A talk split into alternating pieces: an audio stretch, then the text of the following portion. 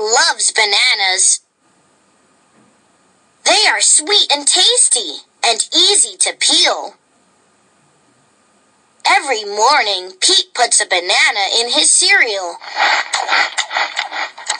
Sometimes Pete puts a banana on his peanut butter sandwich.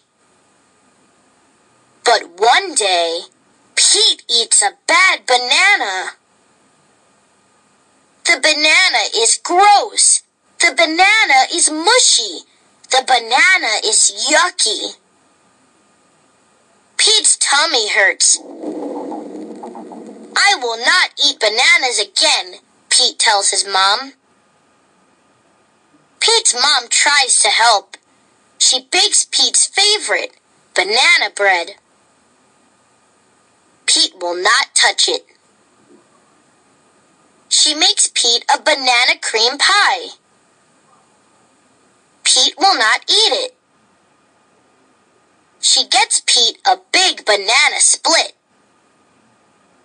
No thanks, Pete says. Instead, Pete tries a lemon. It is yellow like a banana. Pete tastes it. Yuck, says Pete. The lemon is sour. Pete tries a pickle. It is long like a banana. Pete tastes it.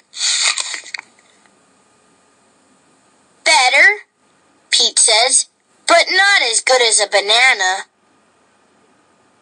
Pete tries an orange. It has to be peeled like a banana. The orange is sweet, but it is too juicy. It makes Pete's paws sticky. Pete tries fish, plums, rice, hot dogs, watermelon, and his mom's nut bread. Pete eats them all.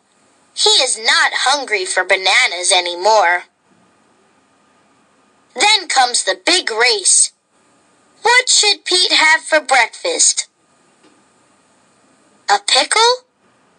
No, Pete doesn't eat pickles for breakfast. A hot dog? No, Pete just had a hot dog for dinner last night. A lemon?